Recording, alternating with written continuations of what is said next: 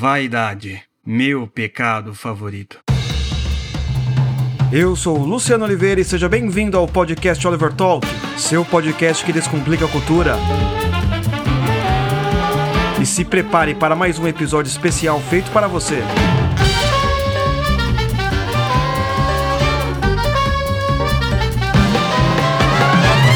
Muito bem, muito bem, estamos começando mais um episódio do Cristianismo Puro e Simples, apresentado por mim, Luciano Oliveira, e hoje nós iremos falar de um dos pecados capitais, a vaidade. Como todos vocês sabem, os pecados capitais são sete, correto? Vaidade, avareza, inveja, ira, luxúria, gula e preguiça. Mas nós não iremos falar de todos, correto? Só irei falar somente de um, porque este C.S. Lewis destaca como a mãe de todos os pecados, tá bom? Mas antes, não se esqueça de se inscrever aí no podcast Oliver Talk, se estiver ouvindo no Spotify, no Deezer, no SoundCloud, em qualquer outro lugar, se estiver ouvindo no YouTube, não se esqueça de assinar e clicar. Mas vamos ao que interessa no episódio de hoje, certo? Eu sei que vocês estão com um pouco de falta de mim. Olha aí a vaidade, a vaidade aparecer. Olha só, mas vamos, vamos então continuar aqui. Primeiro passo é tentar distinguir orgulho, soberba e vaidade, porque muitas vezes são usadas como sinônimos e no caso de orgulho, de uma maneira boa também. Você nunca ouviu alguém falando: "Ah, eu tenho orgulho do meu filho. Eu tenho orgulho do meu pai, eu tenho orgulho do grupo que eu participo. Então nós temos esse problema inicial antes de falarmos sobre isso, porque são tratadas como se fossem exatamente a mesma coisa. E, por sinal, elas também são muito parecidas, não é? Então a gente fala, vai falar de vaidade, orgulho e soberba. Então, precisamos de alguma, algumas orientações antes de começar para este episódio. Você pode encontrar essas três definições, esses três, uh, esses três nomes, orgulho, vaidade e soberba, tratados de maneira diferente. Mas para esse episódio do podcast, para nós simplificarmos isso tudo de uma maneira simples e pedagógica para que todos tenham acesso, vamos fazer como está no livro Cristianismo por Simples. Chamaremos aqui vaidade de uma manifestação visível do orgulho, certo? Então existe o orgulho e a vaidade. São muito parecidos, como se elas fossem basicamente irmãs gêmeas. Tá? Então, quando eu falar de orgulho, não vai distinguir muito de vaidade, tá bom? Assim fica mais fácil, assim fica mais tranquilo do que a gente tentar explicar o que significa cada coisa, como é que é. São diferenças, assim, muitas vezes não tão importantes, tá? Quem for estudar esse assunto de maneira mais profunda, for ler as sumas teológicas, for por acaso estudar teologia, vai ver que existem as suas diferenças, tá? Mas aqui por causa do acesso, eu vou tratar assim como o próprio C.S. Lewis tratou, certo? Você vai ter o orgulho, a vaidade como manifestação visível deste orgulho e orgulho também como sinônimo de soberba, tá bom? Fica fechado aqui nesse, nesse podcast entre nós. Então, vamos lá. Então, conforme eu falei também, o orgulho de algo ou alguém significa que temos uma calorosa admira admiração por uma pessoa, totalmente diferente do pecado que estamos falando. Então, a palavra orgulho, aqui no português, também tem as suas distinções, certo? Aqui nós não estamos falando desse orgulho. Ah, eu tenho orgulho. Seu filho, por exemplo, ele tirou uma nota alta. E você fala assim para ele: Eu tenho orgulho de você. Nós não estamos falando, ah, ah então você, você está no pecado. Você está falando que seu filho é o próprio Satanás. Não, nós não estamos falando disso, certo? Correto? Então, saiba que exista, existe essa distinção. Né? Dentro do português, você tem um significado nominal, dicionarizado, porém a palavra orgulho ela pode ter significados diferentes dependendo da frase, correto? Conforme a nossa língua permite. Então nós não estamos falando aqui de orgulho, de, um, de uma admiração que você tem de alguém, do seu filho, da sua mãe, nada disso. Estamos falando de outra coisa totalmente distinta, certo? Este é o segundo recado também para que você saiba quando estiver falando de orgulho, soberba e vaidade, você já sabe do que eu quero dizer. Tudo bem? Então vamos lá. Os pecados capitais são sete, correto? A vaidade, entre parênteses, orgulho, avareza, inveja, ira, luxúria, gula, e assídia ou preguiça, tá bom? Conforme eu disse no começo, não irei falar desses sete, mas eu quero explicar uma coisa muito importante. Por que são pecados capitais? Não é porque ocorreu essa definição ao longo da história, não é? Essa definição ela é muito antiga, porque os antigos teólogos e os antigos mestres cristãos, eles analisaram que a natureza humana, quando ela está corrompida, quando o sujeito ele tem um desejo desordenado, no, normalmente o seu desejo ele é governado por algum desses sete pecados capitais, certo? E cada um desses sete pecados capitais você pode tirar o quê? Uma lista enorme de pecadinhos, né? Vamos dizer assim, pecadinhos, tá? De uma maneira mais simples de entender, correto? Então, do, da vaidade, você vai tirar um monte de coisas ali. Ah, então por causa do sujeito. Então, para você não ficar falando 500 pecados diferentes, né, 700 pecados, você resume tudo em sete. E fica mais simples de você entender a sua própria atitude humana. Foi da mesma maneira como Jesus fez quando perguntaram para ele quais são os mandamentos, né? E se você for analisar, na, na Bíblia, você tem lá tem os 10 mandamentos, mas não tem só 10, tem um monte. Se você for lá os, os, os primeiros cinco livros, você ver que tem um monte. Aí Jesus, ó, que pá, resumiu em dois. Acabou. Amarás teus, teu Deus com todas as forças e o próximo como a ti mesmo. Resumiu em dois, certo? E desses dois você vai derivar todas as virtudes importantes que o homem pode ter, não é? Então, os sete pecados capitais, eles são exatamente isso também. São uma simplificação de todos os pecados, certo? E desses sete você vai derivar. É como se esses sete pecados capitais fossem sete mafiosos, né? Sete mafiosos ali. E, e cada um desses mafiosos poderosos, né? Cada um desses chefes da máfia tem o quê? Tem o seu subordinado. Né? Então, os sete pecados capitais são sete líderes da máfia italiana, e cada um desses líderes da máfia italiana tem os seus subordinados, que podem ser dezenas ou centenas, tá? Porém, ele vai destacar que dentre, dentre estes sete líderes da máfia italiana, você tem um que é mais poderoso, porque dele veio os outros seis, não é? Que é o orgulho ou vaidade, que é a nossa discussão do podcast de hoje, tá? C.S. Lewis cita que os antigos mestres cristãos colocam orgulho como a mãe de todos os pecados, pois ele significa inimizade com Deus e com os homens principalmente, tá? O, o, o, a soberba, o orgulho, inclusive, é um dos pecados de Satanás, ou melhor, o principal pecado de Satanás, como é registrado, é aquele que queria ser mais admirado do que o próprio Deus, é aquele que queria tomar o lugar de próprio Deus. Então, assim, é um pecado de uma natureza espiritual tão profunda, certo? Que por isso ele é colocado como o chefão da máfia italiana. Você entendeu? Ele é o chefão. Dele ali surge todos os outros. Todos os outros são derivados desse. É uma coisa muito interessante de ser analisada. Olha que o C.S. Lewis ele vai falar: o homem orgulhoso sempre olha de cima para baixo para as outras pessoas. E claro, fazendo assim, não pode enxergar quem está acima de si. É uma coisa muito interessante porque você veja bem, orgulho, vaidade ou soberba ou quiçá presunção é um tipo de pecado que ninguém confessa que tem, não é? Você já viu alguém confessando? Não assim, não naquele sentido nominal do termo, né? Você vê uma mulher fala assim: "Ah, eu sou muito vaidosa". Nós não estamos falando exatamente disso. Ah, muito difícil você não ver, você não vê pessoas confessando. Você vê assim, o sujeito falando: "Ah, eu sou mulherengo mesmo, eu traí", certo? Olha, eu realmente sou um sujeito irado, eu sou um sujeito que eu não perdoo, eu sou um sujeito que não sou casto, hum? mas e orgulhoso? Hum? E vaidoso? Difícil, não? Mas eu quero explicar melhor como isso acontece, não há? Porque senão nós não iremos entender o que o, que o C.S. Lewis está querendo dizer exatamente aqui. Orgulho, vaidade, a soberba ou presunção, um defeito que não gostamos nos outros, mas não gostamos de detectar em nós mesmos, que eu acabei de dizer aqui. Esse é o pecado secreto. Esse ninguém tem.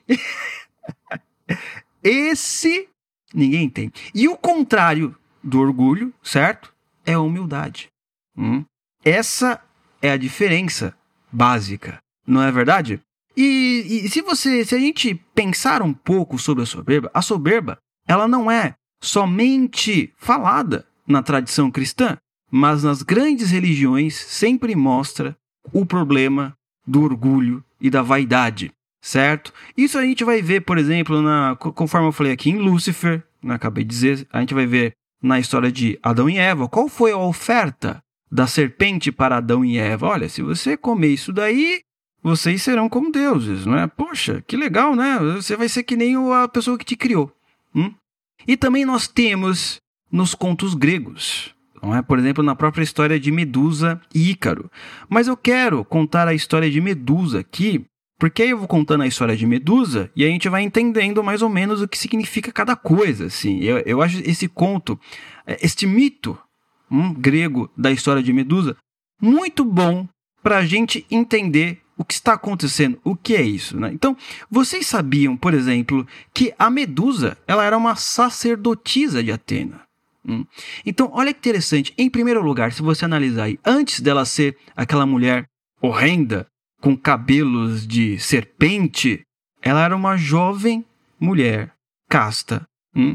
sacerdotisa da principal deusa da Grécia, Atenas, que inclusive tem uma cidade em seu nome, correto? Então, primeira coisa que a gente tem que analisar, ela era uma sacerdotisa, alguém que estava próxima da divindade também. Hum? Correto? Acho que até aí você entendeu. Depois que ela faz algumas coisas erradas, depois que ela desobedece a Atena, depois que ela se acha, não é, mais bela e mais encantadora do que a própria deusa, certo? A deusa a amaldiçoa. Hum? E uma das maldições essa. Quando ela olhar para alguém, essa pessoa ela vai ficar como? Vai virar uma estátua. Esse é um elemento muito interessante. Ah, só um aviso aqui, entre aspas, tá?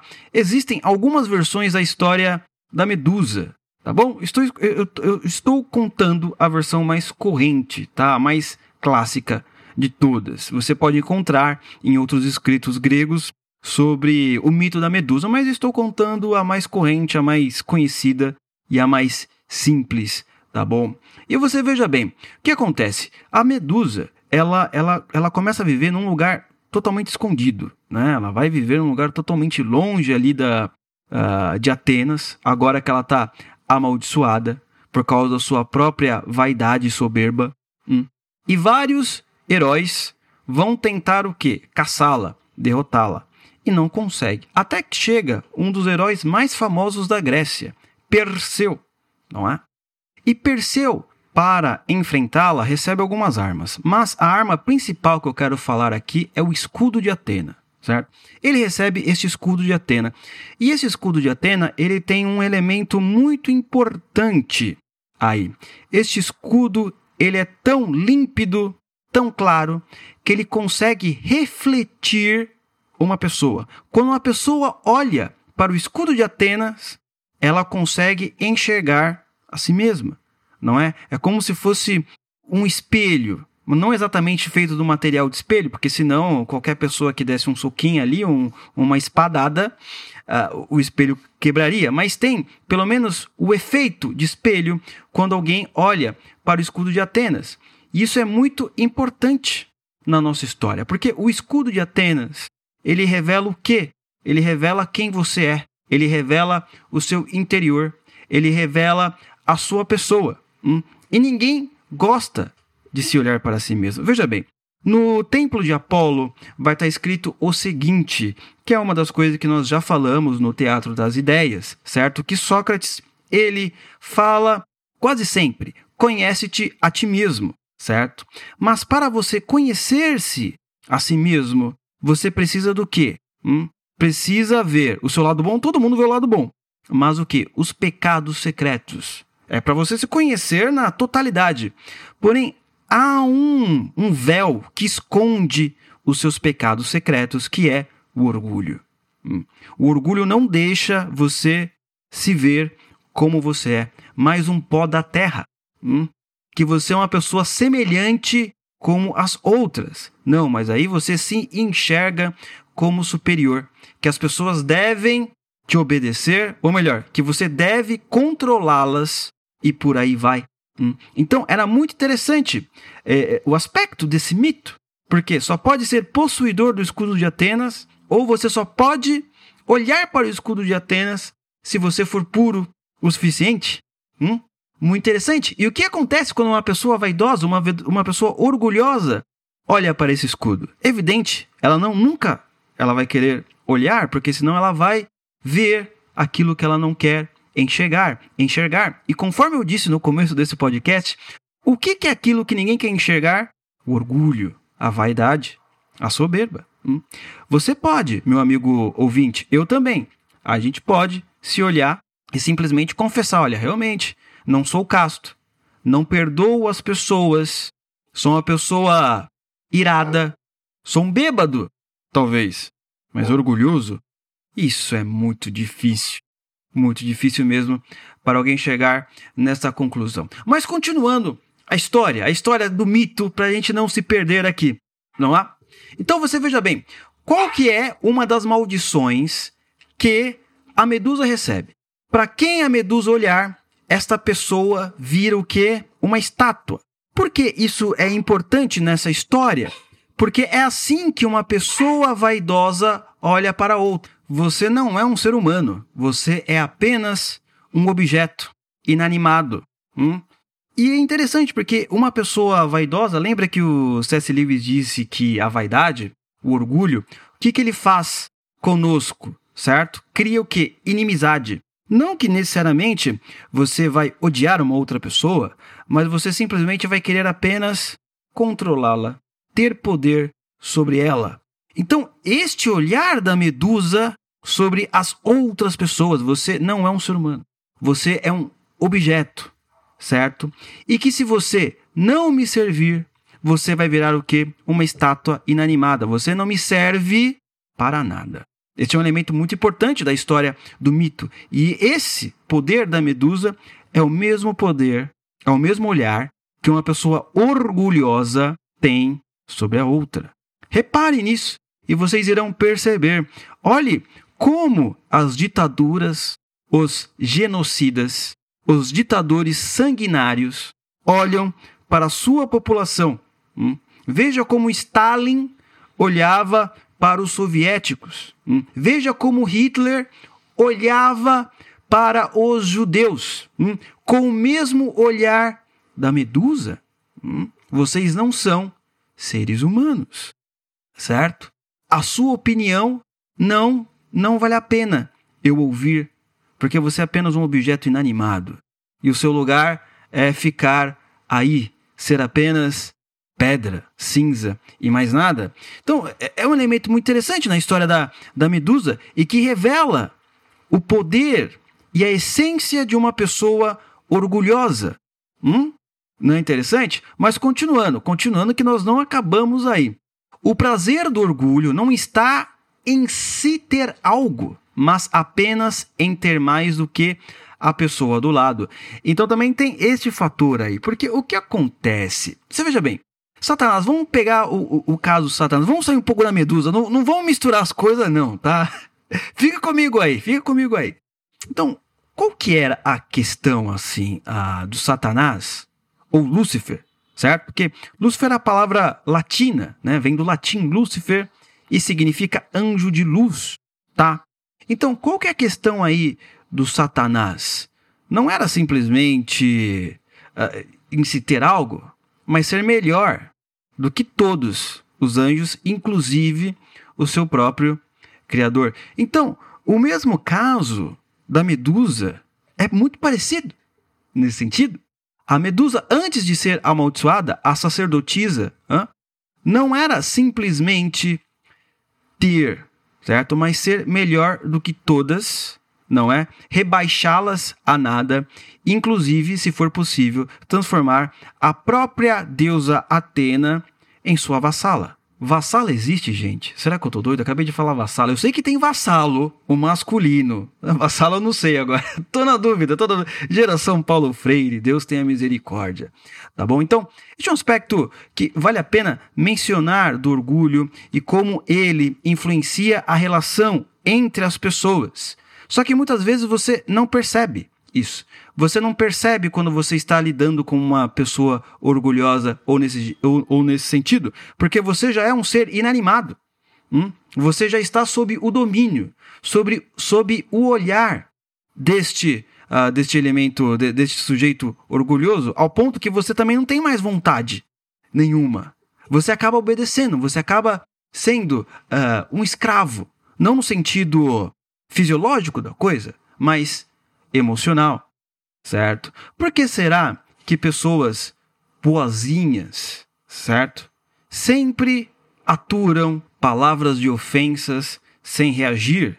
E muitas vezes não estou falando de falar na própria moeda, mas ficar simples, simplesmente quietas, mesmo quando humilham, quando exageram em tudo. Sabe por quê?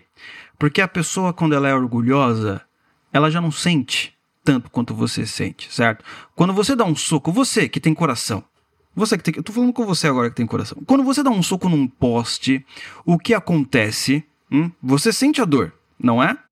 O poste não sente. O poste não sente. O poste continua normal. Mas você sente. Hum? Você sente. Então a pessoa orgulhosa, ela também tem esse aspecto. Ela é um poste. Você vai lá, ela não sente nada. Você, ao dar o soco, você também se machuca. Impressionante, não é?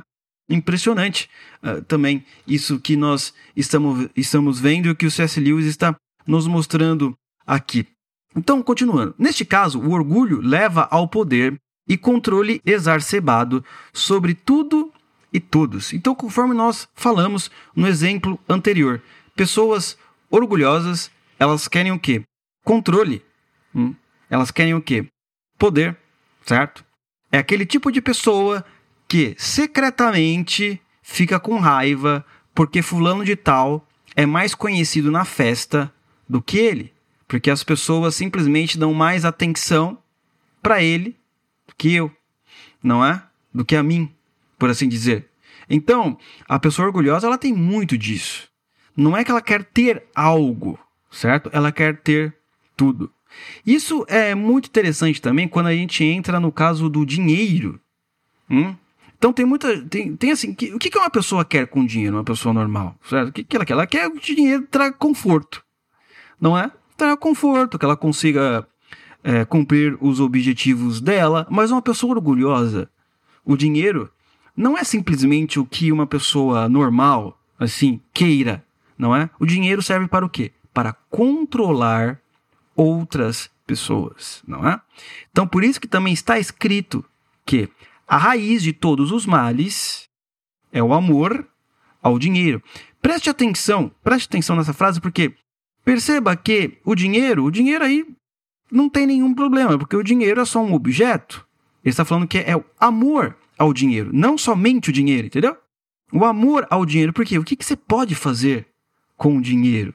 Não estamos falando aqui de comprar um micro-ondas, né? A geladeira quebrou aqui. Controlar pessoas, certo? É neste sentido, certo? Então o amor aí não é usado no sentido bom da palavra, mas no sentido de cobiça, de controle, de poder. Porque com dinheiro eu posso fazer outras coisas, não é? Então, isto poderia ser também com qualquer outra coisa que não fosse o dinheiro. É, porque o dinheiro pode ser o papel ou pode ser esse, esse pedaço de metal aí chamado moeda. Mas poderia ser diamante, poderia ser algum, algum elemento muito valioso para troca, entre outros fatores, certo? Então, este amor pelo controle, pelo orgulho, pelo orgulho não, né? Pelo poder, certo? Faz com que seja uma companheira importante uma amante do orgulho. O poder também vem com isso, não é? Então, isso é muito interessante porque existe aí agora um aspecto um pouco diferente que eu quero explicar que o C.S. Lewis ele vai colocar. Da mesma maneira que o, o C.S. Lewis ele explica que a vaidade ela é uma, uma manifestação visível do orgulho, existe aí uma, uma diferença, um, um senso de proporção certo? Entre vaidade e orgulho. Porque a vaidade, ela não deixa de ser um sentimento infantil que está em todos nós.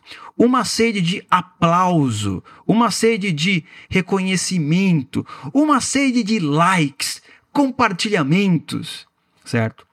Então, em um certo sentido, podemos entender que a vaidade, o sujeito que é vaidoso, ele ainda ouve, ele ainda dá atenção para o que as outras pessoas estão falando dele. Principalmente se estiver falando bem.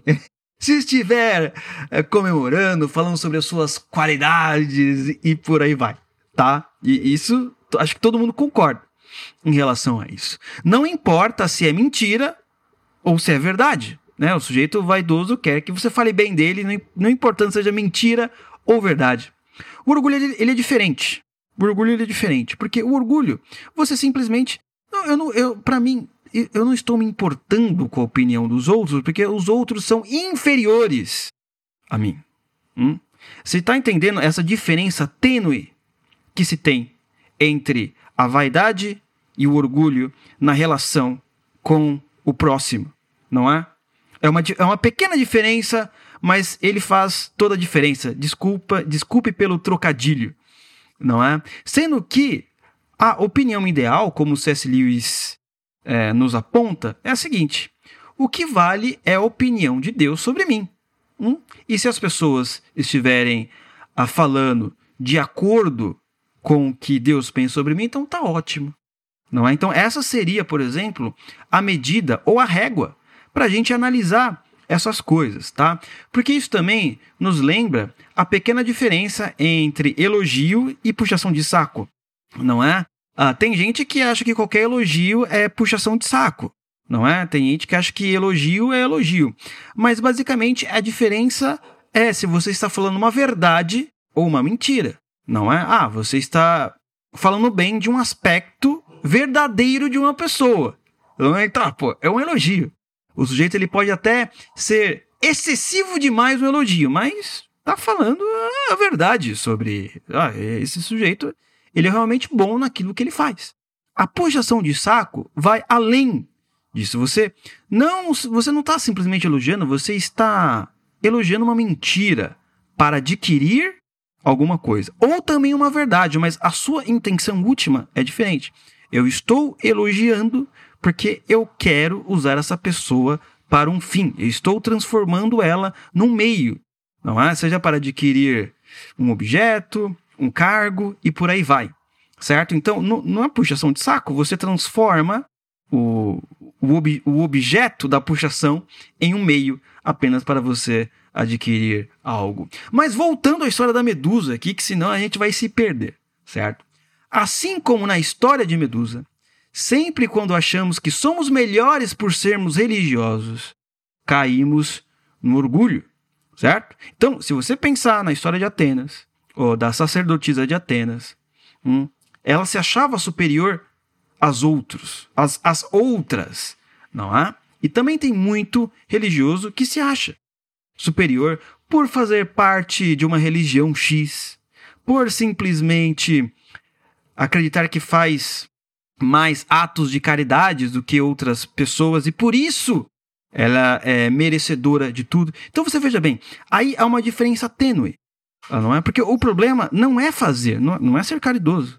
O problema não é ser religioso. Mas quando você começa a ter prazer, não é? Começa a se comprazer da sua pessoa. Nossa, olha, olha como eu sou bom, entendeu? Não sou igual a vocês, bando de pecadores carentes. Aí, meu filho, tu tá caindo que nem Satanás, que é o que o nosso querido C.S. Lewis está falando agora, não é? O prazer do, orgulho não está em se ter algo, mas apenas em ter mais do que a pessoa do lado. É o sujeito que quer ser mais reconhecido, simplesmente por querer ser. Não, como assim aquele sujeito ele é mais reconhecido do que eu na comunidade, certo? Eu estou realmente, é sabe quando ele começa a desejar assim, não consegue ver a vitória, não consegue sentir não consegue se regozijar, não é? Ele tem que superar aquela pessoa para ter mais aplausos ou, quiçá, pisar nela. Veja bem, a própria inveja também é muito parecida com esses que eu falei agora. Porque a inveja também, ninguém confessa que é invejoso. Você já viu? Ah, eu sou invejoso. É, o outro também, você vê o cara confessando qualquer coisa. Você vê o cara, não, eu realmente assassinei. Não, eu realmente roubei o mercadinho. Não, eu realmente fiz um monte de coisa errada. Invejoso? Você já viu alguém confessar que é invejoso? Ninguém confessa que é invejoso. Hã? Ninguém fala que é invejoso. Certo? Então, para você ver como é, essas palavras que nós usamos de maneira corrente, né, orgulho, vaidade, soberba, inveja, elas são muito semelhantes. Porque qual que é o seu aspecto mais semelhante? Ninguém confessa, ninguém acha que tem, mas todo mundo acha que todo mundo tem. Não é sempre assim? Todo mundo tem, menos Cara, coisa mais difícil na, na vida. Eu não lembro também de ver alguém na vida se confessando invejoso, certo? Eu também acho que nunca me confessei como invejoso. Ih, acabei de acabei de confessar, mas é uma coisa terrível. Então você percebe que estes são é, pecados, não é? Como o C.S. Lewis coloca o orgulho como a mãe de todos os pecados. Por quê? Porque ele se esconde ali e ninguém acha que tem. Mas quando você vai ver, você já virou o próprio Satanás. É uma coisa impressionante. E ele fala: qual que é o segredo? Qual que é o segredo para gente se livrar disso? Não é? Primeira coisa é confessar. É se confessar. Se você realmente é orgulhoso, reconhecer isso, porque este reconhecimento de que você é orgulhoso é o primeiro passo para a humildade. Que ser humilde é ser o inverso do orgulhoso, que também é o passo necessário. Olha, que olha como as coisas se encaixam. É o passo necessário para você conhecer-te a ti mesmo, como fala a, o oráculo de Delfos para Sócrates. Hum? As pessoas elas se acham que se conhecem, né? Mas estes pecados secretos a gente não consegue enxergar e a gente não consegue se conhecer plenamente como o próprio Sócrates se conheceu. É você se olhar no escudo de Atenas, entendeu? E ver realmente quem você é. Ver realmente aquilo que você não quer ver antes que você se torne uma medusa.